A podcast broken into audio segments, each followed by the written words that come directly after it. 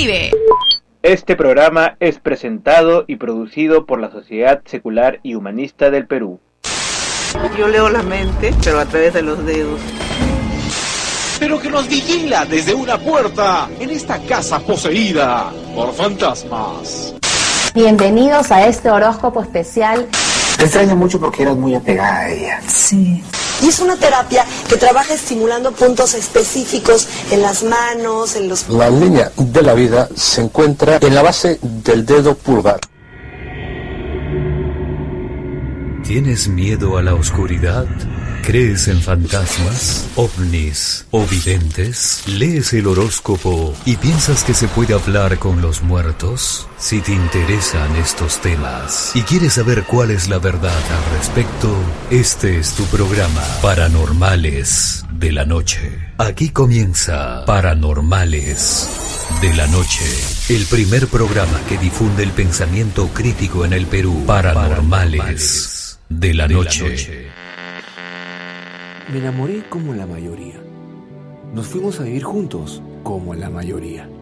Cuando se enfermó, cuidé de mi pareja como la mayoría. Pero cuando quise visitarlo en el hospital, no me dejaron verlo. ¿Te parece justo? Para cambiar esto, apoya a la unión civil. Todos tenemos derecho a proteger a quien amamos. Todos, no solo la mayoría.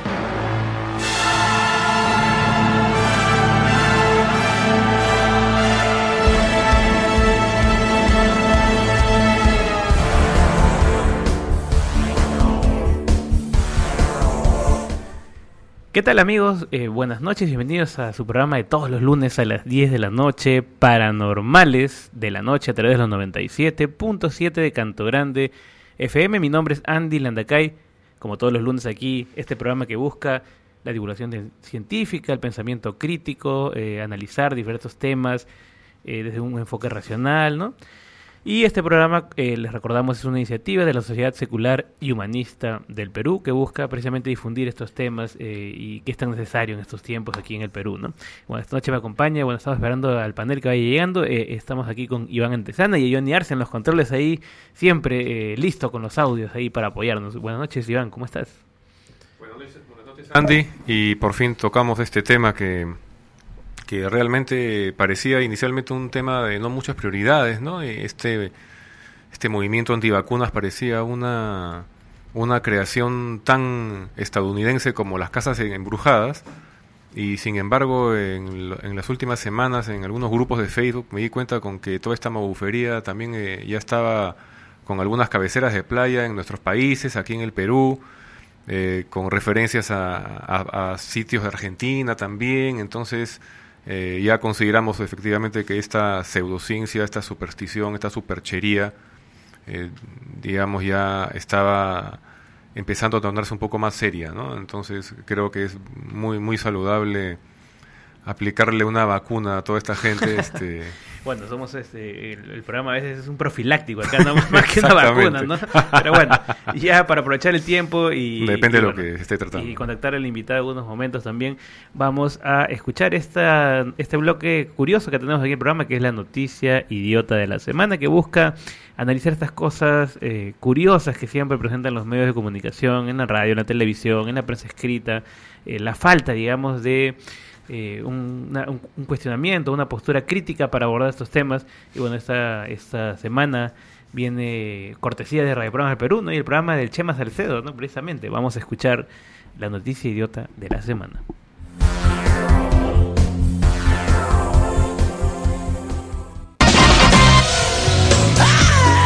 Rubén Jumblu, el cosmobiólogo. ¿Qué tal, Rubén? Buenas noches. Chema, muy buenas noches. Estuvo antes en el programa hablando de un tema que resultaba fascinante porque, eh, y acá está el libro al que se refería él, Hijos del Día, Hijos de la Noche. La pregunta, ¿cuál es el mejor momento para nacer? Porque el momento en el que uno nace, puede ser de día o puede ser de noche, lo marca de por vida. El momento del nacimiento, según el doctor Jumblut, lo marca de por vida. No es un accidente solamente, no es un fruto del azar, es una repercusión que voy a tener con ese momento de mi nacimiento en, todo mi, en toda mi vida. Cierto, muy buenas noches Chema, gracias, ¿Qué por, esta, Gracias por estar con nosotros. esta invitación. Eh, efectivamente, el 80% de la humanidad nace de noche y sabemos que el 80% de la humanidad tiene muchos problemas para cumplir sus metas, sus objetivos, ser personas de éxito. Perú tenía un protocolo natural de juramentación presidencial al mediodía. Sí. Desde el año de 1985, cuando el presidente García cambia, efectivamente, eh, sí. el- la, la toma de mando de las hablar sobre eso. 4 de la Ah. tarde para el mediodía. Pero eh, nuestro presidente Ollantumala adelanta el protocolo de juramentación, juramenta a las 10 y 57 minutos y mueve una serie de fuerzas en donde contrae la economía, enfría progresivamente la economía y se va a hacer más eh, notoria esta contracción de la economía a partir del 2016 y nosotros no quisiéramos que el Perú pues vaya cuesta abajo. Ah, Los últimos 14 años, del 2000 al 2014, que hoy estamos en 2014, el Perú sube, sube, progresa en la economía, está creciendo. Claro, quisiéramos que tenga un gran desarrollo.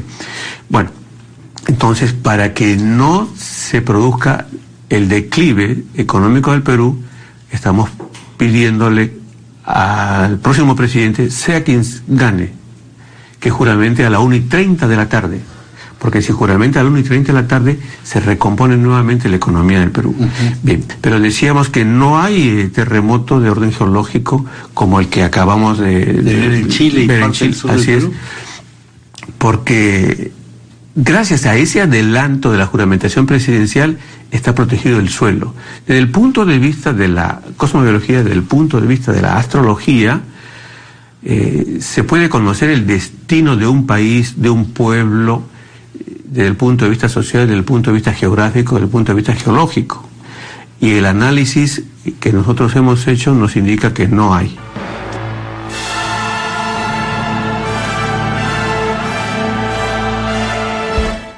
Bien, escuchábamos la nota curiosa, no sé, bueno, eh, Rubén Jungblut, ¿no? Que es el cosmobiólogo que se pasea por una cantidad de programas también, ¿no? En este caso vemos a Chema Salcedo, que ni más ni menos, ¿no? Que no lo cuestiona en lo absoluto, ¿no?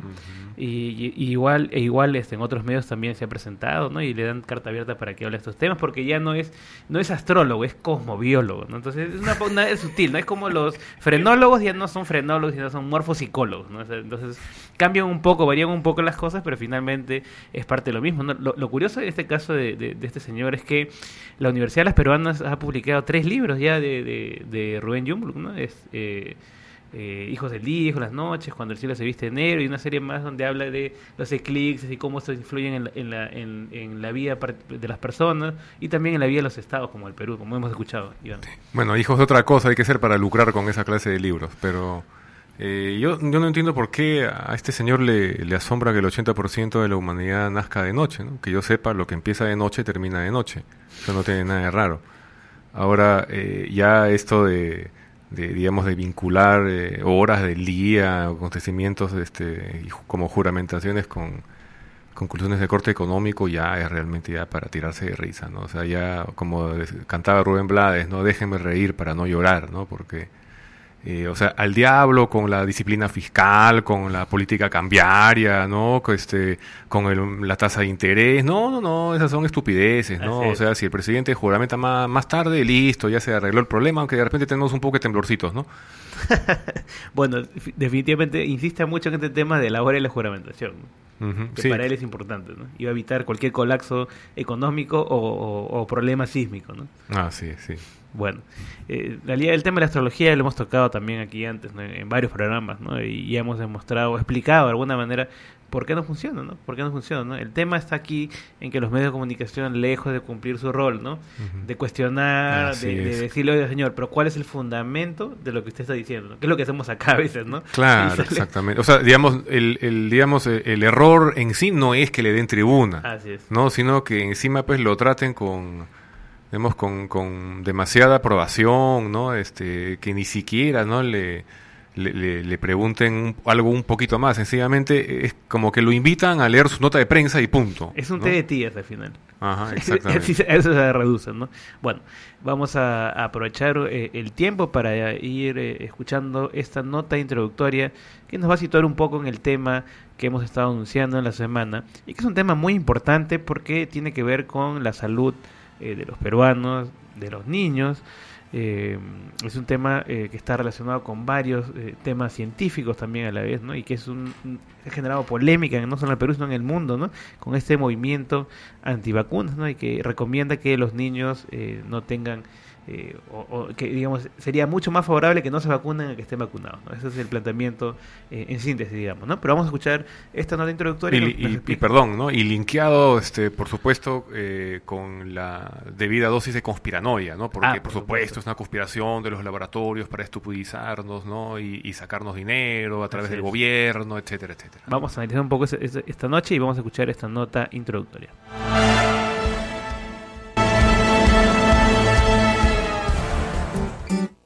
¿Sabes qué? Una vacuna es un preparado a base de sustancias que una vez dentro del cuerpo provoca anticuerpos y con esto se genera una respuesta inmune en el cuerpo. La primera vacuna que se descubrió fue usada contra la viruela.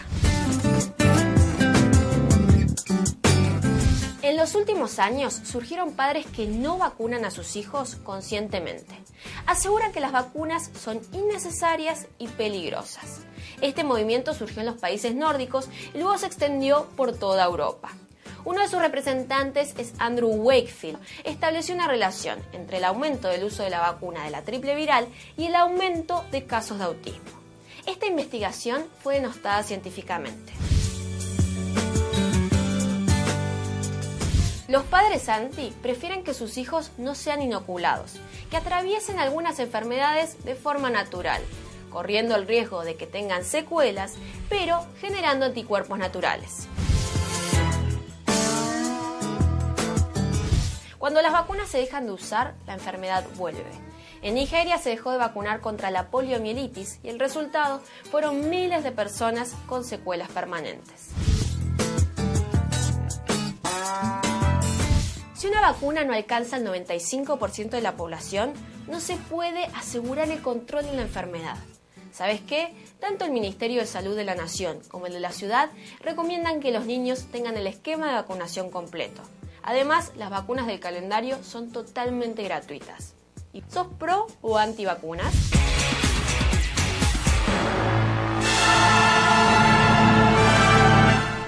Bien, escuchamos esta nota introductoria acerca de las vacunas, ¿no? Que creo que se entronca, como tú habías mencionado hace un momento, Iván, en el tema de las conspiraciones, ¿no? En el tema que hemos escuchado muchas veces de estos malévolos o malvados.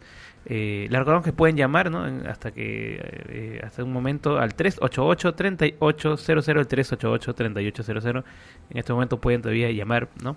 Después cuando estamos con el invitado es un poco más complicado, pero bueno, eh, que también tiene que ver con el tema de la conspiración, es decir, como en el tema de los transgénicos, ¿no? Que conversamos anteriormente también, ¿no? Que se habla mucho de los intereses de grandes corporaciones, ¿no? Y que esto motiva a que eh, se desarrolle esta, esta venta, digamos, de, de- de vacunas, ¿no? Se comercialice eh, sin preocuparse en realidad de la salud de los chicos, sino por un tema estrictamente comercial, ¿no? Que ese es el planteamiento, ¿no? Creo que tenemos una llamada. Tenemos una llamada. Ahí este Johnny está contestando aquí al 388 3800 388 3800. Tenemos a Víctor. A ver. Hola, buenas noches. Andy, ¿qué tal? ¿Cómo estás? ¿Qué tal, Víctor? Eh, te esperamos de este lado, pero bueno. Este, Sí, estoy un poco enfermo, no tengo mucha voz, pero igual quería... No te has vacunado, para- seguramente, pues, Víctor, ¿ves? Tú también eres del movimiento antivacunas. Me, me creí en un momento la teoría este, de conspiración de vacunas. Pero no, yo creo que es un problema muy serio este de las vacunas porque eh, a veces eh, algunas personas muy liberales piensan que hay que respetar las creencias que cada uno tenga, ¿no? Eh, eh, y dejan que eh, algunas personas no se, no se vacunen, ¿no? Eh, y eso no es, yo- yo no creo que el, que el Estado deba permitir que eso suceda, ¿no? Porque eh, no solamente sale afectada la familia y, y- y- y los niños que no se vacunan, sino eh, posibles focos de, infección y propagación de, algún virus. Claro, eh, digamos, este, uno, uno piensa, ¿no? En un momento, hey, bueno, ya, este, él piensa, entonces que le pase, que eso lo aplique solo con sus hijos y que se le enfermen de polio, que queden tullidos de por vida o que se mueran, ¿qué importa, no? Pero el problema es que varias de esas enfermedades son contagiosas. Entonces va el niño no vacunado, ¿no? Y va pues este al nido, al colegio y empieza a enfermar a los demás, ¿no? Y ahí sí tenemos ya estudios eh, en blanco y negro que demuestran cómo en Estados Unidos enfermedades como la viruela están regresando, precisamente por toda esta eh, todo escuadrón de magufos que, que están pues este armando bastante barullo con, con el tema, ¿no? y, y, por supuesto de, formando e inventando noticias, ¿no? Eh, totalmente tendenciosas o falsas y por supuesto profundamente anticientíficas para tratar de justificar sus puntos de vista. Sí, mira, yo entiendo, mira, por ejemplo, como pasó con Bob Marley, que eh, eh, su, digamos, religión Rastafari no le permitía recibir la operación porque cuando le dio el melanoma al, pie, ¿no? Y fue una decisión propia, ¿no? Dijo, bueno, yo, yo decido pues no, eh, no confiar en la ciencia hasta último momento, que si no, decidió operarse y era muy tarde pero este, ahí no hay ningún problema. Pero en el caso de las vacunas no es solamente la, la vida de, de, los niños y de las familias, sino el, posible brote de una, de una epidemia, ¿no? Que, que puede eh, matar a, miles o millones de personas, ¿no? Exactamente. Correcto. Bueno, este Víctor, eh, esperamos que, que, la próxima vez te pongas la vacuna también para que no te para que no te no, no, te resfríes, no te gripes, mejor dicho. Excelente, de suerte con el programa, me, me hubiera estado estar ahí, pero estoy un poco enfermo, ya, ya será la Muchas gracias, Víctor. eh, Ahí teníamos a Víctor García Lunde aportando también al, al tema, ¿no?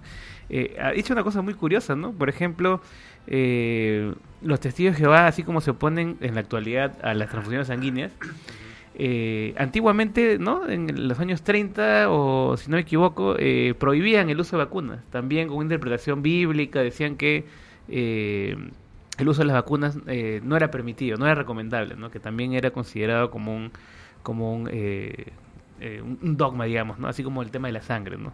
que, que, iba, digamos, a, a quitar lo inmaculado del cuerpo de alguna forma, ¿no? Eso, eso era eh, muy común, ¿no? Igual que el caso que mencionaba Víctor, ¿no? Sí, ahora eh, la preocupación es eh, realmente la, la, arremetida de las religiones organizadas, digamos, la lacra de Latinoamérica es el cristianismo y el asunto es, pues, este, las entradas que está teniendo en los niveles gubernamentales y cada vez en más áreas, ¿no? Ya, ya tenemos, por ejemplo, el estos señores de, la, de, la, de los programas de educativos interculturales, interculturales que están pues acabando con la ciencia en, en, estos programas de estudios. Y tenemos también eh, las, eh, la homeopatía y tantas este, tonterías que están en salud entonces empieza todo esto a, a, tener una cabecera de playa. Yo recuerdo, por ejemplo, a, mi papá hace muchos años le escuché mencionar que efectivamente había habido un caso que lo reportó un diario La Prensa, o sea, que te, te estoy hablando de un diario que dejó de existir el año 79, o sea, que es hace bastante tiempo. Y fue un caso, pues, de un niño, hijo de testigos de Jehová, se pusieron a la transfusión y sumariamente el juez de paz este, dijo no, les prohibió y le hicieron la transfusión y salvaron al niño. Entonces yo me pregunto, algo así podría volver a ocurrir en nuestro país hoy en día y empiezo a tener mis dudas. ¿no? Claro. Vamos a, recibir una llamada. Hola, buenas noches. Hola, buenas noches, ¿qué tal? Aquí habla Miguel Santiago. Hola Miguel, ¿cómo estás? Cuéntanos, a ver, ¿qué, qué tu Bueno, he escuchado que lo han mencionado como sectas religiosas angélicas y eso ah, son anti-vacunación en Estados Unidos, pero realmente, más que, bueno, estamos en Perú, ¿no? Deberían centrarse en las partes de Perú. Yo estaba en zonas en allá en el norte y en el sur donde eh, la población era totalmente antivacunación, o sea, en poblados pequeños. Eh, además, este, básicamente no solo está el motivo de ignorancia, sino la falta de llegada del sistema de salud a esas partes. Eh, en algún momento la gente de ahí puede llegar a la costa, a Lima, con una enfermedad contagiosa que sin vacunación previa pueda producir una epidemia o algo así. ¿Es una posibilidad o estoy diciendo un poco paranoico? Solamente quería saber eso. Y bueno, también me gustaría saber este si acá en caso de que una persona sufra alguna como lo que me está estaba mencionando Iván, ¿no? Que acá por falta de por creencias eh, irracionales tenga un problema con de salud o algo así. Si hay alguna ley o algo que castiga, penalice ese hecho. Bueno, nos vemos en este lado. Ok, gracias Miguel por tu aporte. Bueno, estamos conversando acerca del... aquí este Tatiana Sandoval le mandó un saludo, me manda eh, un fragmento de un artículo de Sacha Barrios, que dice... Eh, que él habla de su testimonio personal. Dice, a nivel mundial eso es una noticia que ya no se puede tener. Dice, en, en caso personal nunca recibí vacuna alguna. Mi hija de 22 años tampoco. Dice, hasta el día de hoy no conoce lo que es un antibiótico. Dice. El sarampión, la varicela y otras, contagios, otras enfermedades contagiosas de la infancia son importantes. Tienen su función, fortalecen la inmunidad. Si quieres protección para tus hijos, considera la vacuna homeopática, dice. En Cuba se han implementado estudios epidemiológicos sobre vacunas homeopáticas con sorprendente resultado. Asombra que estos estudios fueron realizados por el mismo Instituto Finley, afamado por ser creador y exportador de tantas vacunas, pero que han tenido el coraje y la integridad de explorar otras soluciones. Bueno, sería cuestión realmente de, investigar esa noticia, porque muchas veces el que algo esté bajo estudio sencillamente lo dejan de leer las conclusiones del estudio y dicen la ciencia ha reconocido, ¿no? Entonces ah, empiezan, pasar mucho, y eso es lo típico y viniendo pues de Sacha Barrio que es del mismo club de Pérez Alvela, pues, ¿no? Entonces, pues por ese lado pues este no, no, esperemos gran cosa, ¿no? Vamos a tratar de contactar al invitado para plantearle ese tema también, para conversar con él. Vamos a ir una breve pausa comercial y volvemos aquí en Paranormales. La noche estamos hablando acerca de las vacunas y los movimientos antivacunas. Cuando mi primo Ernesto se enamoró, yo me puse feliz. Me acuerdo cuando se fue a vivir con su pareja. Estaban tan ilusionados. Pero un día su pareja se enfermó. Mi primo cuidó a su pareja, pagó sus medicinas y hasta se endeudó para pagar el hospital. ¿Sabes qué pasó cuando su novio murió? Su familia no lo dejó ir al entierro. A Ernesto solo le quedó velar su ropa. Es lo más injusto que he visto en mi vida. Para cambiar esto, apoya a la unión civil. Todos tenemos derecho a proteger a quien amamos. Todos, no solo la mayoría.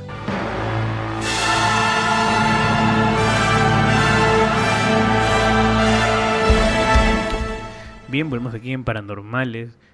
De la noche estamos hablando acerca del tema de las vacunas, ¿no? Aquí he tomado algunas informaciones de algunas páginas de estos movimientos antivacunas, ¿no? Para tratar de analizar después eh, eh, y conversar con el invitado también, ¿no? Eh, por ejemplo, dice, ¿por qué las vacunas no protegen contra las enfermedades? Dice, ¿no? Eh, William James, el autor de Inmunización, la realidad detrás del mito, dice, afirma que se necesita la respuesta inflamatoria completa para crear una inmunidad real. Antes de la introducción de las vacunas de sarampión y paperas, a los niños les daba sarampión y paperas en la gran mayoría de los casos, estas enfermedades eran benignas. Dice, las vacunas engañan al cuerpo para que no monte una respuesta inflamatoria completa al virus inyectado. ¿No? Eh, y habla de la incidencia, ¿no? Del síndrome de, muerte infantil súbita, ¿no? Que es, eh, sí, tenemos este, una llamada. Ah, ya. Eh, hola, buenas noches. Andy. Hola, Helmut, ¿cómo estás? ¿Qué tal? Qué gusta escucharte. ¿Qué tal? ¿Cómo estás? Hoy, este, para empezar mis disculpas que no pude este, llegar a la radio, pero cuando estaba llegando al peaje de evitamiento me di cuenta que no tenía un centavo en la billetera. bueno, al menos no, al menos no fue por la falta de vacunas como Víctor, ¿no? No pude pasar, eh, estaba caminando a la radio y no, y, no pude pasar por el peaje, tuve que darme de vuelta y regresar porque ya si tomaba este, el Sanjón ya no llegaba. Claro, tu, tu, tu carta astral no ha estado... Eh, no, no, ha sido, Cuéntanos, Helmut, comenta sobre este tema interesante.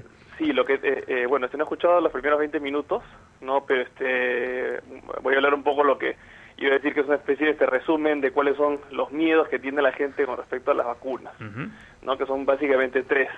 Correcto. Uno, no, el que más se escucha es que va a volver a los niños autistas, no, ya después con, con este tu invitado de más tarde podrás aclarar este mito, ¿no? Uno dice que los niños van a volver autistas, entonces de que este, mejor no hay que no hay que ponerles vacunas a los niños porque corren un alto riesgo de que se vuelvan autistas, lo cual no es verdad, no, no hay ni, la más mínima evidencia que pruebe eso. ¿no? Esa es una. Dos, que se da más, este, más que nada en los países eh, musulmanes y el norte de África, que las vacunas son en realidad unos eh, eh, unas tretas de Occidente no para contaminar las mentes de los niños ¿no? Entonces, este, que no hay que dejar que los niños se vacunen porque esas son unas medicinas, unas sustancias, unos brebajes raros que vienen de Occidente y, le van a hacer daño a tus niños. ¿no? Una especie de este complot de Occidente contra las culturas orientales, etcétera. Y lo que no ayudó, ¿no? Para, para poder exacerbarlo, o sea, lo que ayudó a exacerbar eso fue lo que hizo la, la CIA cuando, cuando estaba tratando de ubicar a Bin Laden. No, no sé si es que eh, recuerdas este caso en el que la CIA envió espías a diferentes casas en, en la ciudad de Pakistán donde encontraron a Bin Laden, haciéndolos como eh, médicos que vacunaban contra el polio. Claro, claro. ¿no? Claro. Entonces este, se fueron posando ¿no? Eh, eh, como, como médicos que vacunaban contra el polio y en realidad lo que estaban haciendo era recabar información para ver dónde estaba Bin Laden. Y Claro. así fue como encontraron la casa de Bin Laden y que pudieron comprobar que estaba ahí. ¿no? Entonces después salió a la luz, por supuesto, ¿no? Y olvídate, ¿no? Eh, en, en Pakistán empezaron a prohibirles la entrada, hasta no dejarlos trabajar, atacarlos cuando llegaban a las aldeas, ¿no? A, lo- a los, a los este, médicos de verdad que, que venían a vacunar a la gente contra el polio. Este, y, a, y a consecuencia de eso, las, los casos de polio en Pakistán han surgido en los últimos años. Qué terrible, ¿no? Así es, una enfermedad que estaba casi erradicada en Pakistán ha vuelto a surgir, ¿no? Eh, en gran parte por la metida de pata de la CIA de mandar a, a este, a, a espías posando como médicos. Y la comunidad médica, por supuesto, está furiosa con, este, con, eh, con el gobierno de Estados Unidos por haber hecho una cosa semejante, ¿no? Claro, Y en, contraproducente. en el, en el norte de Nigeria también los este, imanes este, musulmanes han empezado este, a atacar a la, a, la, a la gente, y ahí sí sin, sin ninguna razón, que van a vacunar a los niños de polio, ¿no? porque dicen de que, de que son espías de Occidente. ¿no? Entonces ahora también los casos de polio en Nigeria han vuelto a subir. Entonces, una enfermedad que estaba casi erradicada a nivel mundial, ahora está de nuevo, y, o sea, este, los casos se están incrementando otra vez por esta desconfianza que hay hacia los equipos de vacunación del, del polio Qué terrible, eh, ¿no? en el norte de África y en, el- en mundo musulmán. Terrible. Incluso aquí en el Perú, como comentaba hace rato eh, Miguel Santiago, ¿no? que aquí tam- también pasa lo mismo, ¿no? en lugares alejados de, de- de la capital eh, hay mucha oposición a, a las vacunas, también al tema de las vacunas. Sí, pues este, eh, eh, no entienden, son este, no tienen, no tienen desconfianza, este, ignoran nada de qué se trata. Eh, un poco lo que está pasando también en, en el oeste de África con los médicos que van a, a proteger y a curar a la gente del ébola, van y los atacan porque piensan que ellos han traído el ébola, ¿no? en vez de darse cuenta que se a curarlo.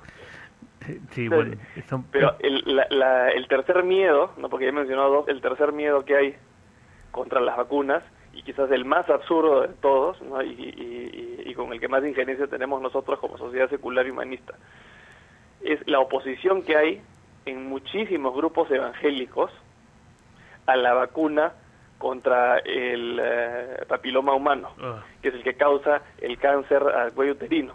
Hay una vacuna que se llama. Gardasil, que ha salido hace unos años, que previene el cáncer al cuello uterino.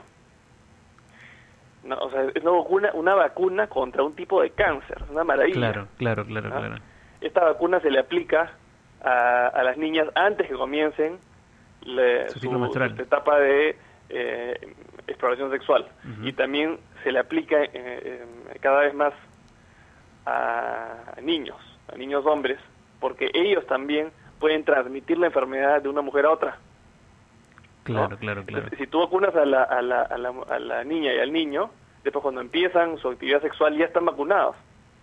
¿no? Y eso eh, reduce las incidencias de cáncer de cuello uterino, que es un cáncer eh, mortal, que este, mata a muchísimas este, adolescentes y muchísimas mujeres en todo el mundo todo el tiempo.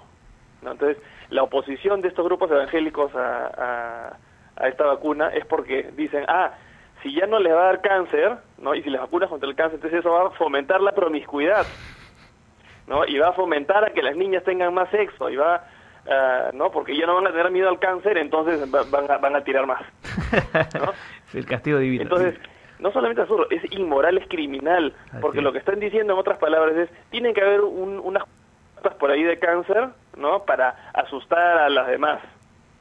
Una especie de disuasivo, ¿no? Claro. Como, ¿no? O sea, tienen, las, las niñas tienen que ver a sus amigas morirse de cáncer para que se asusten y por lo tanto se abstengan y no tengan sexo. El terrible pecado, ¿no? Sí, Exacto, ¿no? y- y- Porque la única manera de no contagiarse es no teniendo sexo. La única manera de que no me roben es encerrándome en mi casa, ¿no? Y la única manera de no caerme, de no chocar el auto es que nunca me subo un auto. pero, pero así no funcionan las cosas, pues. Entonces, es recontra inmoral que todos estos grupos evangélicos se opongan a una vacuna que salva vidas, únicamente para satisfacer su obsesión contra el sexo, ¿no? Y que las niñas se asusten y que vean, como cuando, cuando se oponían a los tratamientos contra el HIV, porque decían de que el HIV era una enfermedad mandada por Dios para, ¿no? para que para que la gente no tenga sexo y para que no para que no haya promiscuidad. Era, era un castigo hacia los homosexuales, ¿no? Es lo que decían. La, la, presencia del SIDA era algo bueno porque de esa manera, ¿no? Este incentivaba pues la monogamia, ¿no? Es decir, que la gente no tire si vas a incentivar la, la, la, monogamia, hazlo pues este, ¿no? Eh, con educación. Claro, claro, claro. No, por supuesto. No eh, oponiéndote a que las chicas tengan una vacuna contra, contra un cáncer. A ver, que vayan estos evangelistas y le digan a, la, a, la, a las madres, a los padres de las niñas muertas de cáncer, de que ellos se opusieron a una vacuna que habría podido salvar la vida de su hija. Entonces, Correcto. Eso es, ese es lo más, el, el, entre los tres eh, miedos que hay contra las vacunas, ese es quizás, o definitivamente, el más inmoral de todos. Uh -huh. No sé, ¿qué opinan ustedes? Sí, mira, en cuanto a este asunto de la, de, la vacuna para el VPH, eh, hay no solamente eh, este asunto de los temores religiosos, de hecho, hay, no, hay, no hay que dejar, eh, no hay que minimizar el, el, hecho de que el cristianismo es, es en su esencia una ideología anticientífica, anticonocimiento, anticultura, antieducación, o sea, eso basta leer los textos fundacionales para encontrar todas esas fobias ahí, ¿no? Entonces, no es extraño que hoy en día tengamos, ¿no? A, a estos grupejos, ¿no? Este, pentecostales, evangélicos, como se llamen, ¿no? Este, eh, que están blandiendo tanta pseudociencia, eh, pero al mismo tiempo vemos pues como el Vaticano se opone a la investigación con células madres, se opone a los preservativos, etcétera. Entonces, siempre va a haber eh, un avance científico, eh, sobre todo re relacionado con uh, salud reproductiva, que va a ser pues este el caballito de batalla de estos este de estos movimientos. Pero además, se, como esto es un, un, fenómeno contemporáneo, se están nutriendo de las manipulaciones mediáticas, de todas las, la, las trampas de, de, información, de mentiras eh, que se pueden a las que se puede recurrir en esta era del internet. Por ejemplo, eh, están utilizando un argumento de que en Japón han retirado la vacuna. Entonces dicen, ya ven, es por eso, es porque es este, porque, porque no es necesaria y bla. Bueno, eh, eh, en sentido estricto, eh, lo, lo, que se ha investigado es que esa vacuna no inmuniza el 100% de los casos del papiloma humano, que es bastante complejo, pero parece que está alrededor del 70% o un poquito más. Entonces, de todas maneras tiene, eh, tiene una buena cobertura, pero 25% de, de falta de cobertura tampoco es, es muy poco. El asunto... No, ¿Cuántas vidas salva con, ah, eh, ah, claro. con, con el, sí, sí. ese eh, porcentaje? El asunto con, lo que ha pasado en Japón es que el, el, gobierno japonés parece que ha hecho un costeo, ha, ha hecho un... Una, una, sencillamente ha, ha, ha, hecho contabilidad, ¿no? Ha, ha llegado a la conclusión de que los casos son muy, parece muy, muy contados en Japón y que para ellos no resulta a cuenta financiar la vacuna este, eh, a, a, en la seguridad social. Lo que dicen es la vacuna no la pone el gobierno, la retira, pero eh, eh, cualquiera se la puede poner por su cuenta. Exacto, es una cuestión de económica, claro. ¿no? No tiene nada que claro. ver con, con salud, ¿no? Pero estos, estos grupúsculos obviamente van a, a, a deformar la, esta noticia, van a dar la información acomodada a sus intereses, ¿no? Pero no se trata de, de ningún ninguna observación científica o, o, de salubridad que haya tenido el gobierno japonés, ¿no? Es increíble cómo, cómo pueden preferir, eh, para todo efecto práctico, tener sangre en sus manos, ¿no? Y cargar con la vida de, la, de las este, chicas que se han muerto de cáncer. ¿Cómo pueden preferir eso, uh -huh. ¿no? A que la población tenga una sana vida sexual, bien educada y bien protegida. Así es, eso es, eso es lo importante, ¿no? Y el, el hecho, eso es lo que busca también eh, uno de los objetivos de la sociedad secular, ¿no? Es tratar estos temas. Claro, porque ahí, ahí como eh, insisto, eh, hay mucho, no solamente de pseudociencia, como esos artículos de Sacha Barrios que leí por ahí, o qué sé yo, ¿no?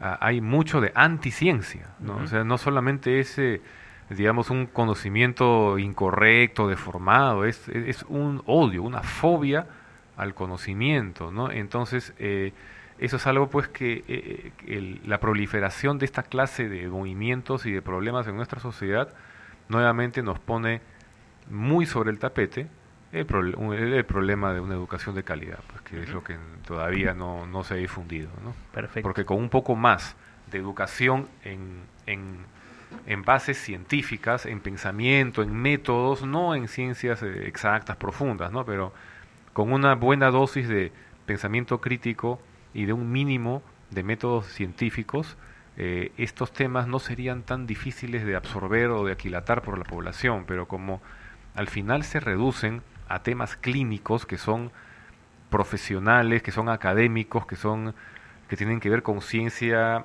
y con ciencia experimental en eh, real en laboratorio y en informes que son siempre densos, ¿no? Y entonces eh, es muchísimo más fácil, pues, eh, eh, digamos, escuchar y entender y aceptar explicaciones que van por el lado, pues, emotivo, por el lado de la conspiranoia, por el lado de no, el gobierno malo te quiere meter la mano al bolsillo, etcétera, etcétera. Eso es mucho más fácil de creer porque no, no se necesita ninguna educación para creer esas cosas.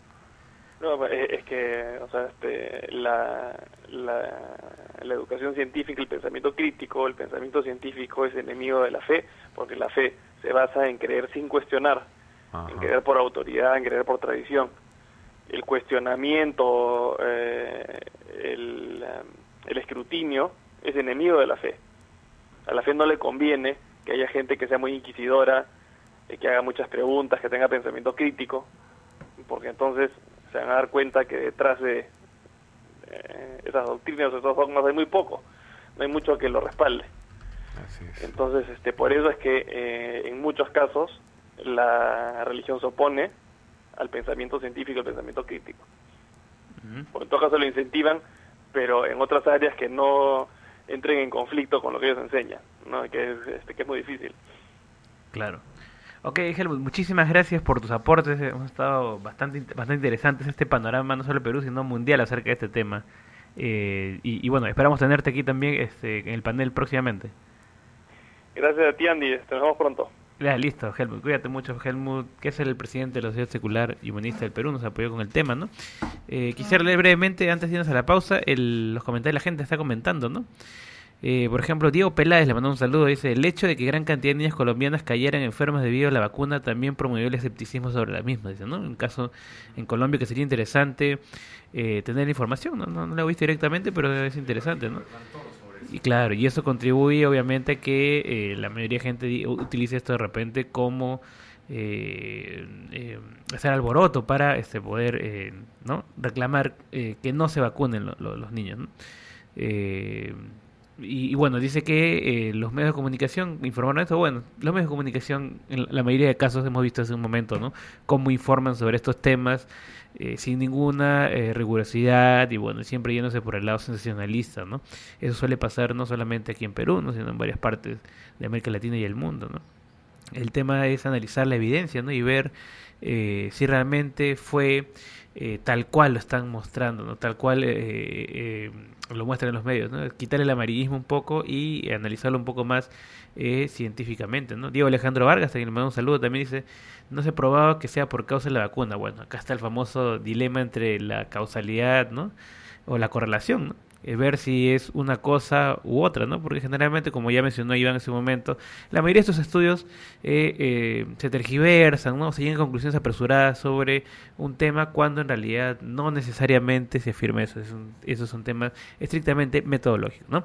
Bueno, vamos a ir a una breve pausa comercial y volvemos aquí en Paranormales de la Noche y estamos hablando acerca de este tema de las vacunas y el movimiento antivacunas que se opone a las mismas. Nos fuimos a vivir juntos, como la mayoría.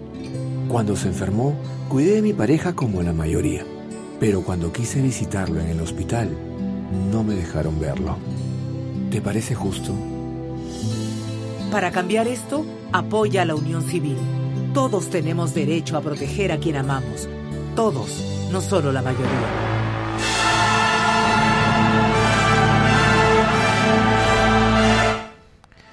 Bien, eh, volvemos aquí en Paranormales. Anoche estamos hablando acerca de las vacunas y bueno, eh, es un tema bastante amplio, ¿no?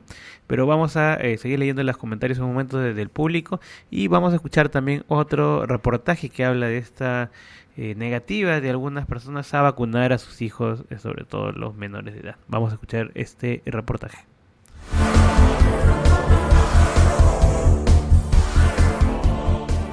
Elisa tiene tres niñas de 1, 4 y 6 años. No lo descarta para un futuro, pero de momento no ha vacunado a ninguna de ellas. No las hemos vacunado aún de nada. Esa vacuna sea efectiva, pues también tiene unos efectos secundarios que no sabemos cada organismo cómo los va, eh, cómo los va a tolerar o si van a hacer una reacción que va a ser más perjudicial que el beneficio que les vamos a aportar. Es matrona y está bien informada. Dice que todavía se desconocen las contraindicaciones de las vacunas a largo plazo, por si acaso. Yo he preferido no correr esos riesgos. Es que enfermedades infecciosas que no me parecen tan graves, que las pasen espontáneamente y que se inmunicen al pasarlas. Primera reacción es de de que piensan que eres un irresponsable, ¿no? que, estás poniendo en peligro la salud de tu hijo. Pero no todos piensan igual. Porque un niño tiene que estar ingresado cinco días con, con, una, con un sarampión o con una tosferina o con una varicela o, o, quedar con secuelas por una meningitis si lo podemos evitar con, con una vacunación. El debate sobre la vacunación vuelve a estar sobre la mesa tras el último brote de sarampión. Estos que se quedan sin proteger son los que al final constituyen los susceptibles de tener casos de sarampión y bueno pues mm, provoquen que cada muchos años haya bolsas de sarampión. Este año pues tenemos el de sarampión, parece que hay algo de tosferina y seguramente seguirán apareciendo casos y brotes pequeños de esto. Es un tema delicado, con opiniones enfrentadas.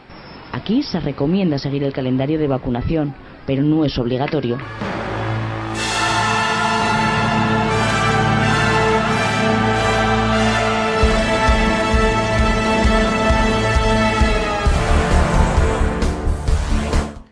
Escuchamos nota, vemos que no solamente en el Perú, en España también ocurren estos casos, en Argentina, en Chile, en Colombia también está comentando aquí la gente, ¿no?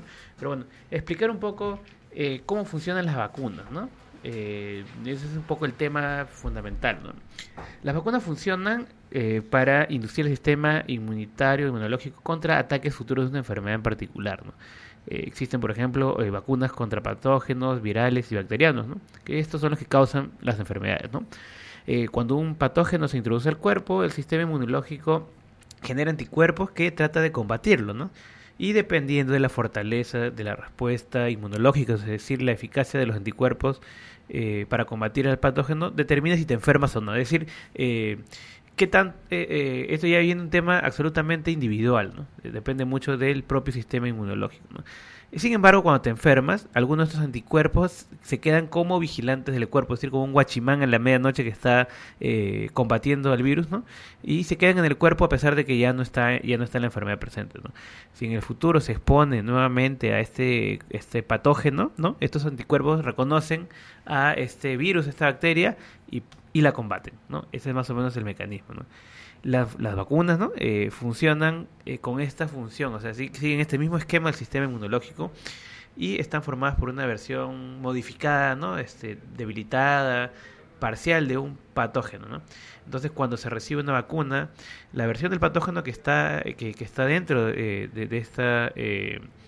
Eh, de esta vacuna no es lo suficientemente fuerte para poder enfermarte, pero sí es lo suficientemente para que tu sistema inmunológico genere anticuerpos en contra de este elemento patógeno y como resultado tienes tú la inmunidad futura contra esta enfermedad sin haberte enfermado. Es decir, este, utiliza este mismo mecanismo natural para poder prevenir sin enfermarte.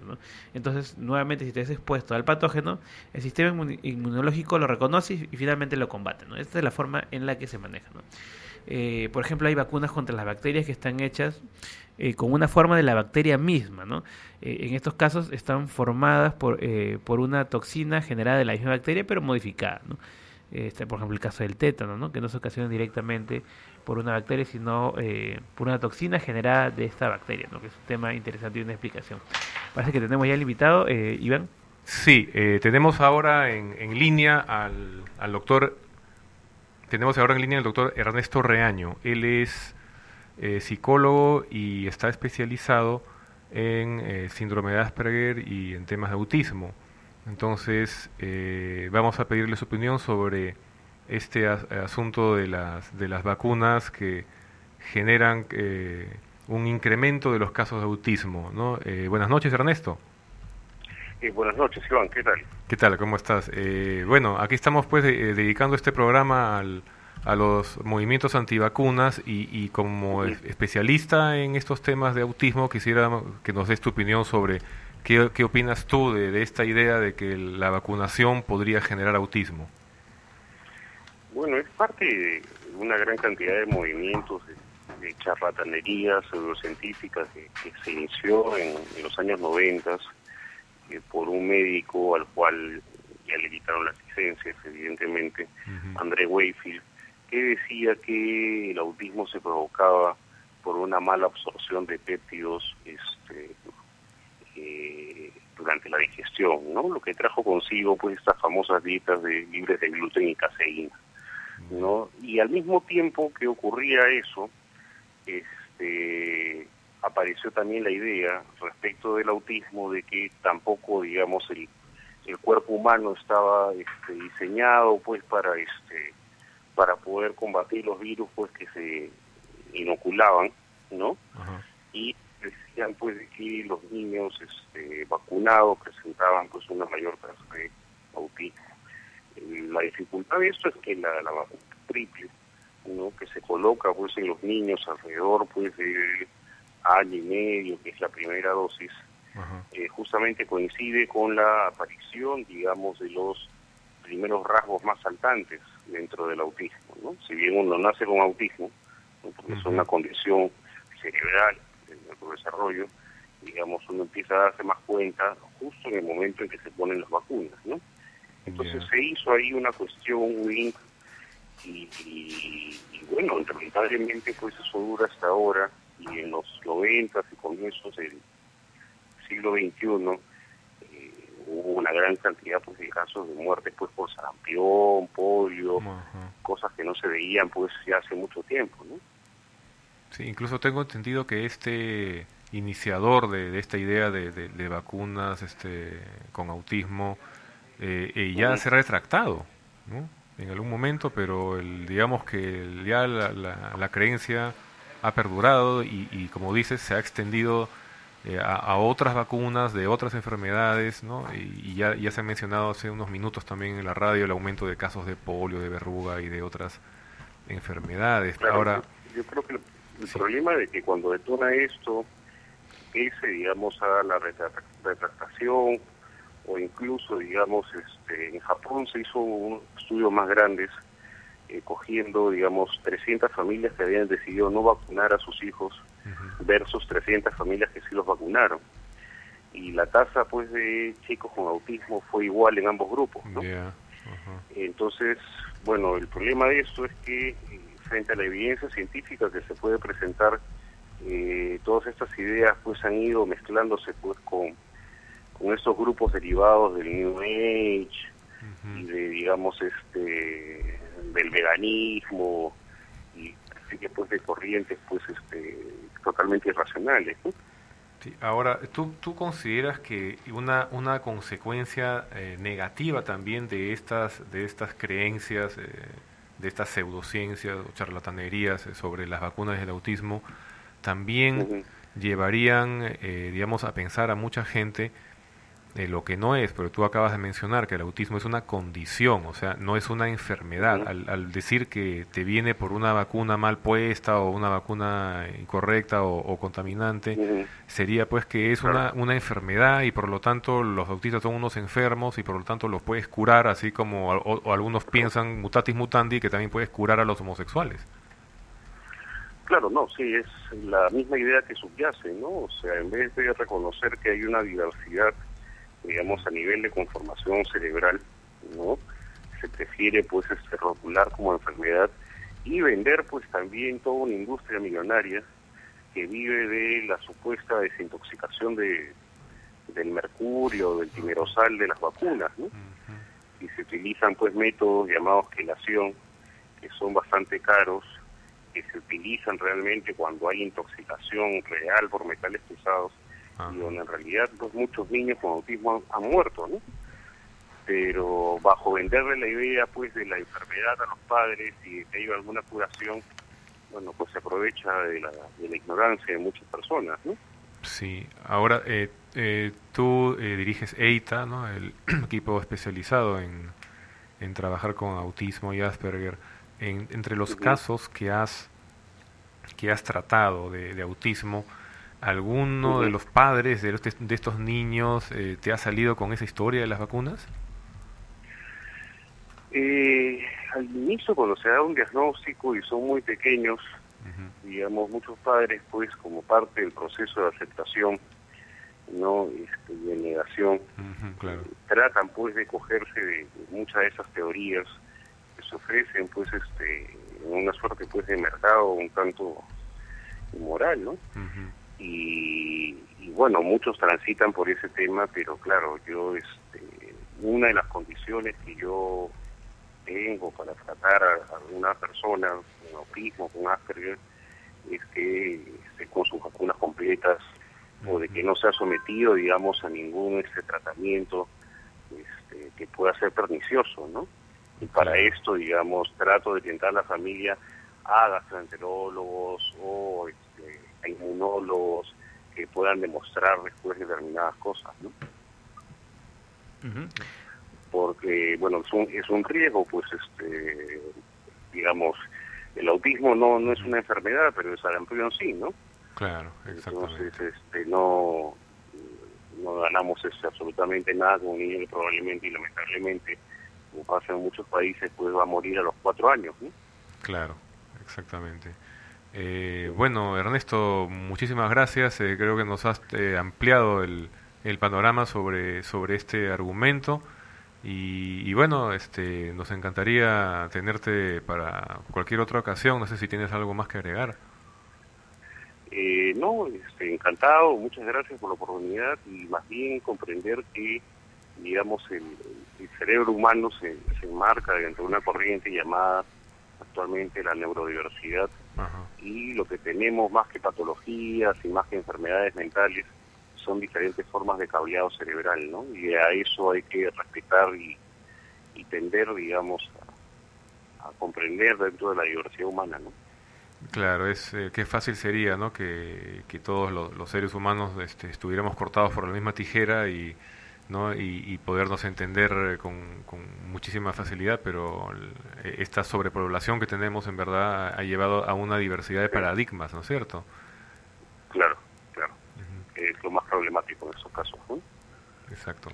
Eh, bueno, entonces, eh, bueno, eh, fue el doctor Ernesto Reaño, ¿no? con, con, sus opiniones sobre esta pseudociencia o charlatanería en cuanto a que las vacunas pueden ocasionar autismo en los niños, ¿no? esto está totalmente desvirtuado, ya como nos ha mencionado nuestro invitado, hay estudios que se han realizado que han dejado el tema zanjado. ¿no? Entonces, eh, ya a estas alturas eh, deberían, digamos, este, ponerse a investigar un poco más en lugar de estar rebotando noticias eh, que no tienen sustento, ni links, ni estudios para revisar, ¿no? Bueno, esa es la desventaja de Internet, ¿no? Bueno, creo que también sería bueno contestar aquí unas preguntas interesantes, ¿no?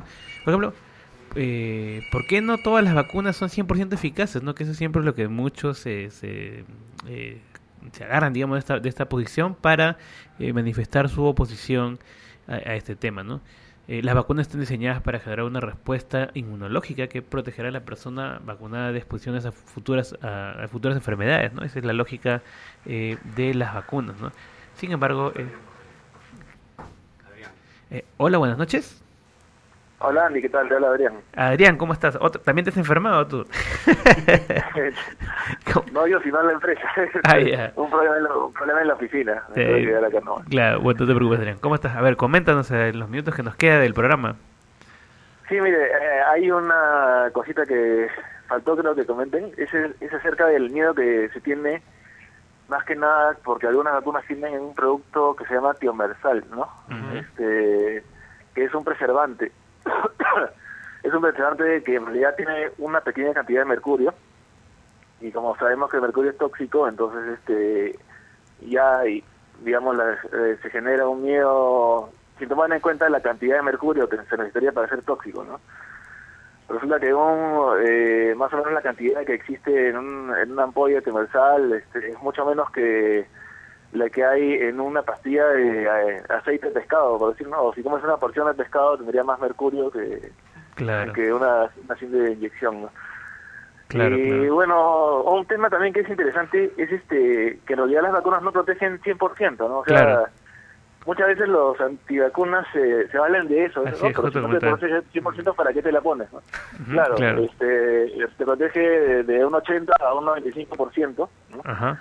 Y, pero eh, la, la cosa se pone peor si es que parte de la población se deja de vacunar. Entonces, una persona que está vacunada podría tener este podría ser contagiada por digamos si es que hay una masa de gente no vacunada que, comienza a, infectarlo no entonces porque justamente por no ser el 100% de efectivo Claro. ese riesgo que hay que tener en cuenta. Eso, es, eso, es, correcto. Yo tengo una consulta, Adrián. Hace un momento mencionaba acá el caso de un estudio que pasaba en algunos medios de comunicación en Colombia.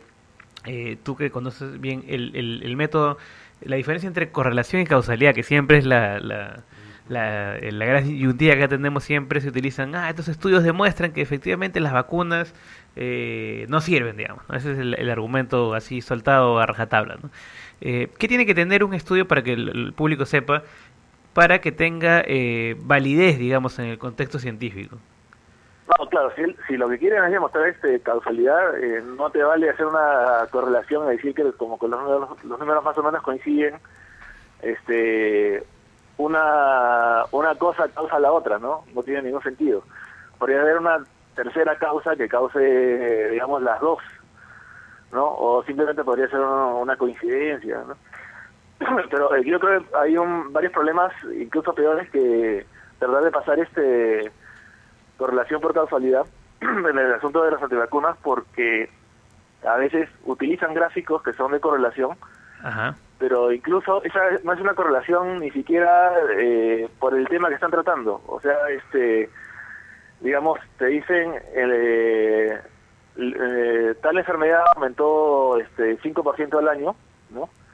Incluso hay gente que no se vacunaba, pero resulta que no era el aumento de la enfermedad, sino este se referían a otros asuntos relacionados con, con la enfermedad, como por ejemplo, este si dejaba, si se trataba de igual manera o el tratamiento mejoraba un poquito o no, digamos, este, mezclaban temas sin ser exactamente los mismos, ¿no?